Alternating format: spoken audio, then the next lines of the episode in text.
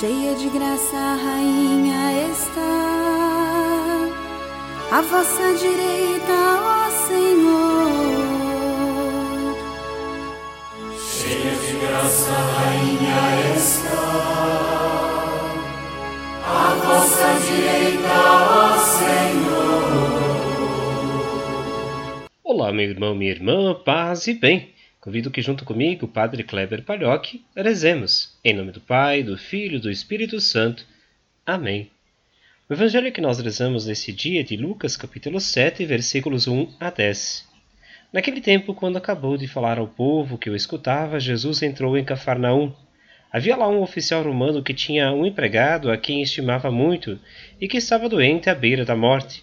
O oficial ouviu falar de Jesus e enviou alguns anciãos dos judeus para pedirem que Jesus viesse salvar seu empregado. Chegando onde Jesus estava, pediram-lhe com insistência: O oficial merece que lhes faça este favor, porque ele estima o nosso povo. Ele até nos construiu uma sinagoga.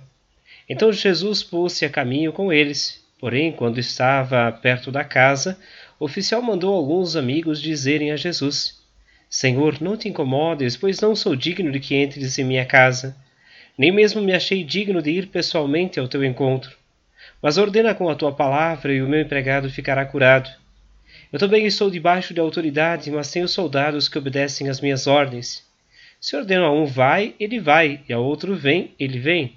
E ao meu empregado faze isto, e ele o faz. Ouvindo isso, Jesus ficou admirado, virou-se para a multidão que o seguia e disse: eu vos declaro que nem mesmo em Israel encontrei tamanha fé. Os mensageiros voltaram para a casa do oficial e encontraram o empregado em perfeita saúde. Palavra da salvação. Glória a vós, Senhor. À vossa direita se encontra a rainha, com veste esplendente de ouro de Ofir. As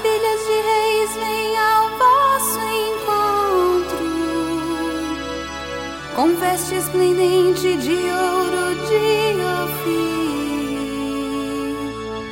Meu irmão, minha irmã, o tema de nossa oração de hoje é a fé.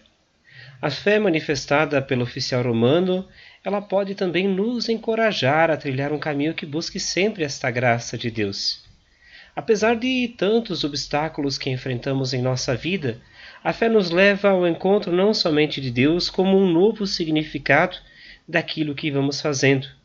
Ela é mais do que força, é mais do que espiritualidade.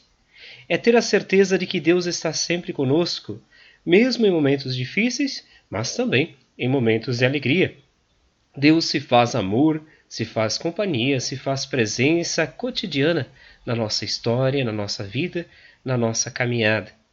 Jesus vai ao encontro deste centurião romano, nos mostrando que Deus também vem ao nosso encontro a cada momento de nossa vida e de nossa história.